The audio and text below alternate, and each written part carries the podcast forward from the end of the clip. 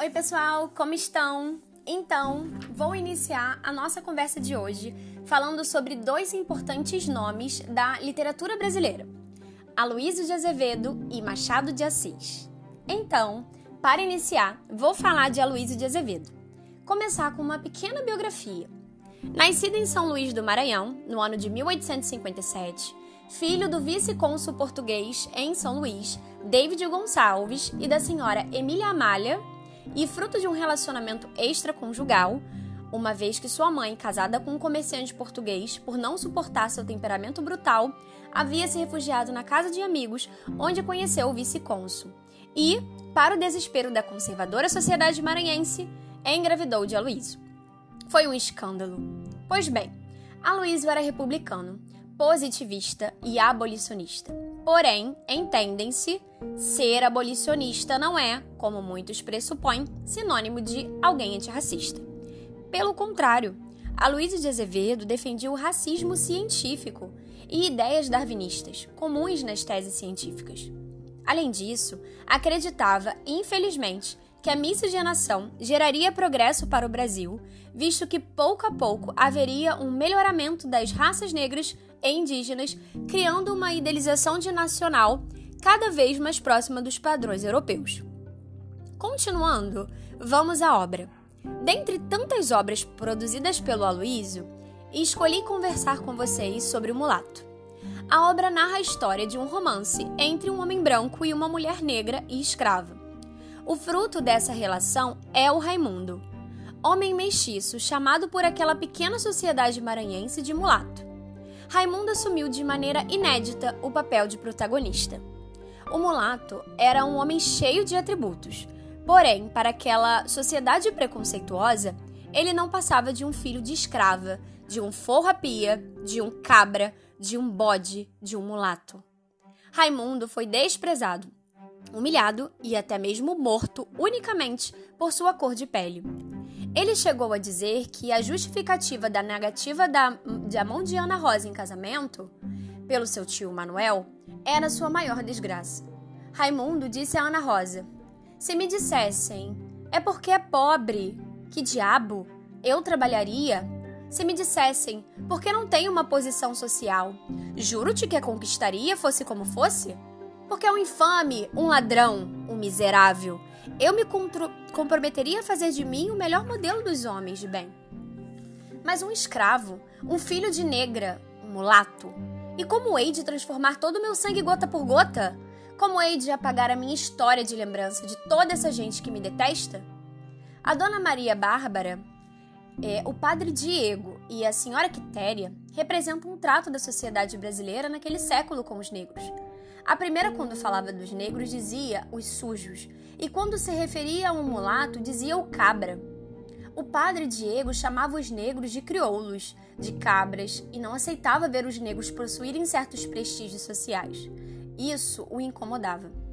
A senhora Quitéria maltratava seus escravos e as suas mãos, vários deles sucumbiram ao relho, ao tronco, à fome, à sede e ao ferro em brasa. Toda essa triste história é contada em meio a belos cenários, uma vez que a Luísa era pintor e, com um olhar artístico, descrevia a natureza de uma maneira muito envolvente e empolgante. Como uma obra naturalista, a ironia quebra o encanto romântico do casal quando, após a morte trágica de Raimundo, Ana casa-se com o assassino do seu amado. O naturalismo norteia todo o texto. Por exemplo, quando Raimundo, ao ser questionado sobre por que não possuía uma religião, respondeu que admirava a natureza e rendia-lhe o seu culto procurando estudá-la e conhecê-la nas suas leis e nos seus fenômenos, acompanhando os homens de ciência nas suas investigações, fazendo enfim o possível para ser útil aos seus semelhantes, tendo sempre por base a honestidade dos próprios pisatos. Portanto, conforme Machado de Assis em seu texto Instinto de Nacionalidade, o romance brasileiro pintava os costumes, as lutas por paixões e a natureza, como muito bem executado por Aloísio em O Mulato. Porém, esses romances estavam desinteressados dos problemas do século, pois não discutiam nem problematizavam. Pois bem, e é por buscar Machado para contextualizar a afirmativa acima que o introduzo a esse podcast. Vamos começar então por sua biografia. Joaquim Maria Machado de Assis, nascido no Morro do Livramento, no Rio de Janeiro, filho de um pintor mulato e de uma lavadeira soriana. É, desde muito cedo foi acometido pela epilepsia e pela gagueira, o que o tornava um tanto reservado e tímido. Aluno de escola pública, foi como autodidata que construiu sua cultura literária. Fez carreira burocrática, foi considerado o maior romancista brasileiro e um dos fundadores e primeiro presidente da Academia Brasileira de Letras. Os problemas de classe do mulato pobre, favelado, que venceu na vida, que explicam muito sobre o que ele escreveu. E assim, dentre um turbilhão de publicações e obras, eu escolhi o último dos romances do escritor, Memorial de Aires, que foi escrito após a morte de Carolina, sua amada esposa. Para introduzir, lembro que essa obra nos levará por alguns bairros da cidade do Rio de Janeiro, como Botafogo, Flamengo, Largo do Machado, Catete, Rua do Ouvidor e outros. Será um passeio em pleno século XIX. Apertem os cintos e se preparem para a viagem. Bora? Inicialmente, quero contar-lhes que Memorial de Aires está escrito em formato de diário. Um diário redigido pelo velho conselheiro Aires. Este livro, composto por várias histórias, conta-nos em detalhes é um quarteto amoroso composto por Fidélia, a viúva do médico Noronha, e Osário, advogado do Banco do Brasil, do Sul. Perdão. Tristão, médico formado em Lisboa e, por que não, por Aires, um diplomata aposentado de 60 e poucos anos que, ainda que tenha desenvolvido um afeto por Fidélia, curtia assistir e até a aconselhar os jovens apaixonados nesse desenrolar amoroso. Aires estava com os seus sessenta e tantos anos, assim como Machado. Assim, na obra, Machado compartilha com Aires os efeitos da velhice. Aires disse: Hoje conto não sair de casa, que faço anos. Chego aos meus 60 e. Não escreva todo algarismo, querido velho. Basta que o saiba teu coração e vá sendo contado pelo tempo no livro de lucros e perdas. Não escreva tudo, querido amigo. Agora vamos analisar as denúncias de Machado ao representar as ideias da elite brasileira ao final do segundo reinado. Machado sabia das consequências de uma abolição imediata e sem indenização. Por diversas vezes, Aire e Machado se confundem e o leitor, sem perceber, poderá se deparar preservando o privilégio da corte em detrimento da abolição. Genialmente elaborado pelo Machado, essa leitura nos causa uma certa inquietação, em que, ingenuamente, podemos estar sendo cúmplices do conselheiro ou sagazes e percebermos as críticas de Machado. Então vamos ao dia 18 de fevereiro de 1888. Aires escreveu: Campos disse-me hoje que o irmão lhes escrevera, em segredo, ter ouvido na roça o boato de uma lei próxima de abolição. Ele, Campos, não crê que esse ministério é faça e não se espera outro. Campos é desembargador e irmão do barão da fazenda de Santa Pia, o pai da Fidélia. A roça a que se refere o texto é na fazenda Santa Pia, localizada no Vale do Paraíba. Rumores corriam sobre a lei áurea que libertaria os escravos. Essa fazenda era das que ainda sustentava a frase: o império é o café e o café é o vale, vale onde deveria ser o escravo. Então, no dia 10 de abril de 1888, o barão de Santa Pia foi consultar o desembargador sobre a alforria coletiva e imediata dos escravos da fazenda Santa Pia. O barão disse: Quero deixar provado que julgo o ato do governo uma expoliação por intervir no exercício de um direito que só pertence ao proprietário e do qual uso com perda minha, porque assim o quero e o posso. Será a certeza da abolição que impele Santa Pia a praticar esse ato anterior de algumas semanas ou meses ao outro? Depois de alguns instantes, respirou largo e respondeu que, antes de morto, o que era seu era somente seu. Não podendo dissuadi-lo, o desembargador cedeu ao pedido do irmão e redigiram ambos a carta de alforria. O barão, nesse momento, não estava sendo bonzinho. Muito pelo contrário, ele queria simbolizar o seu poder econômico patriarcal. Eu vou libertar os que são minha posse porque eu quero, não porque o Estado está me obrigando. É claro que isso principalmente porque a essa época a alta dos preços dos escravos e a modernização das técnicas de beneficiamento foram tornando o trabalho escravo cada vez mais caro e improdutivo em relação ao trabalho livre, possibilitado pelos europeus. A abolição vinha libertar a nova oligarquia cafeira de uma mão de obra onerosa e mal adaptada às novas condições de produção. O barão continuou. Retendo o papel, Santa Pia disse: Estou certo que poucos deles deixaram a fazenda a maior parte ficará comigo, ganhando o salário que lhe vou marcar, e alguns até sem nada, pelo gosto de morrer onde nasceram. O barão aqui evidenciou que a elite já pensava, e infelizmente estava certa. A abolição mudaria pouco ou quase nada as condições sociais e econômicas dos aforreados. Aires disse: Lá se foi o barão com a alforria dos escravos na mala. Talvez tenha ouvido alguma coisa da resolução de governo. Dizem que, abertas câmeras, aparecerá um projeto de lei. Venha que é tempo. Ainda me lembro do que lia lá fora a nosso respeito por ocasião da famosa proclamação de Lincoln. Eu, Abraham Lincoln, presidente dos Estados Unidos da América. Mais de um jornal fez alusão nominal ao Brasil, dizendo que restava agora que um povo cristão e último imitasse aquele que acabasse também com seus escravos. Espero que hoje nos louvem, ainda que tardiamente. É a liberdade, como queriam a sua os conjurados de Tiradentes.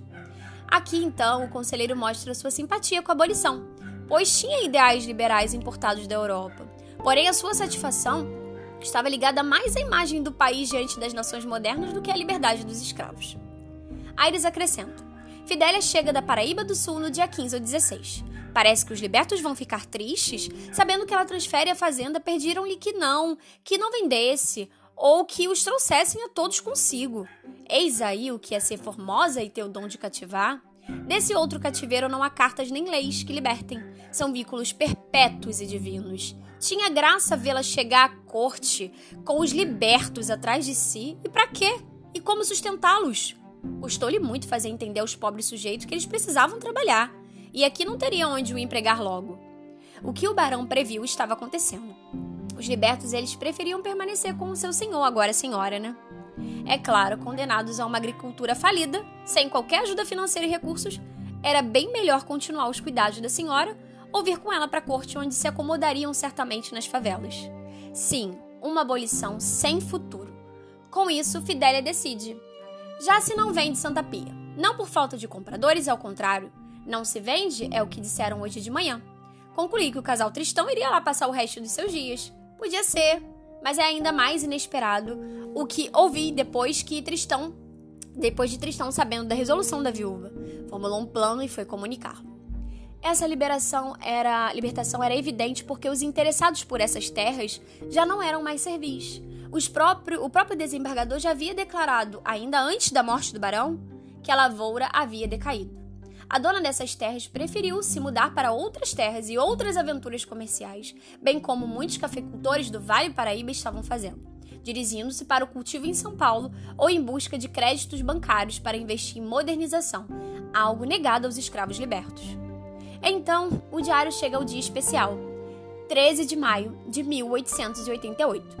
Aires disse: Enfim, lei nunca foi, nem o cargo me consentia ser protagonista da abolição. Mas confesso que senti grande prazer quando soube da votação final do Senado e da sanção da regente. Estava na Rua do Ouvidor, onde a agitação era grande e a alegria geral. O conhecido meu, homem de imprensa, achando-me ali, ofereceu-me lugar no seu carro que estava na Rua Nova e ia enfileirar-se no cortejo organizado para rodear o passo da cidade e fazer ovacação à regente. Estive quase, quase a aceitar, tal era o meu atordoamento. Mas os meus hábitos quietos, os costumes diplomáticos, a própria índole e a idade me retiveram melhor que as rédeas do cocheiro aos cavalos do carro, e recusei. Recusei com pena. Deixei-os ir. A ele e aos outros que se juntarem partiram da rua 1 de março. Disseram-me depois que os manifestantes erguiam-se nos carros que iam abertos e faziam grandes aclamações, em frente ao passo onde estavam também todos os ministros. Se eu lá fosse, provavelmente faria o mesmo e ainda agora não me teriam entendido. Não, não faria nada. Meteria a cara entre os joelhos. Ainda bem que acabamos com isto. Era tempo. Embora queimemos todas as leis, decretos e avisos, não poderemos acabar com os atos particulares, escrituras e inventários, nem apagar a instituição da história ou até da poesia. A poesia falará dela, particularmente naqueles versos de Heine em que o nosso nome está perpétuo. Neles conta o capitão do navio negreiro haver deixado 300 negros no Rio de Janeiro, onde a Casa Gonçalves Pereira lhe pagou 100 ducados por peça. Não importa que o poeta corrompa o nome do comprador e lhe chame Gonçalves Pereiro, foi a rima ou a sua má pronúncia que o levou a isso. Também não temos ducados. Mas aí foi o vendedor que trocou a sua língua, o dinheiro do comprador. Nesse dia, Ares então e Machado muito se confundem. Cinco anos depois desse dia, Machado ele, ele escreveu as suas impressões na revista Gazeta, no dia 14 de maio de 1893. É, Machado declarou: Houve sol, e grande sol, naquele domingo de 1888, em que o Senado votou a lei que a regente sancionou e todos saímos à rua. Sim, também eu saí à rua. Eu, o mais encolhido dos caramujos. Também eu entrei no préstito. Em carruagem aberta, se me fazem favor, hóspede de um gordo amigo ausente. Todos respiravam felicidade, tudo era delírio. Verdadeiramente, foi o único dia de delírio público que me lembra ter visto. Machado escreveu essa revista, na verdade, em comemoração aos cinco anos de abolição, ainda que descontente com o fato de aquela data não estar sendo lembrada como tão especial e parecer algo tão pretérito. Nesse mesmo dia é, em que Ares escreveu, em 1888, horas após a abolição, Ares expõe o que a elite estava fazendo. Não há alegria pública que valha uma boa alegria particular. A alegria dos donos da casa era viva, a tal ponto que não a atribuí somente ao fato dos amigos juntos, mas também ao grande acontecimento do dia. Assim o disse por esta única palavra que me pareceu expressiva, dita brasileiros. Felicitos! Já sabia? perguntaram ambos. Não entendi. Não achei que responder. Que era que eu podia saber já, para os felicitar, se não era um fato público?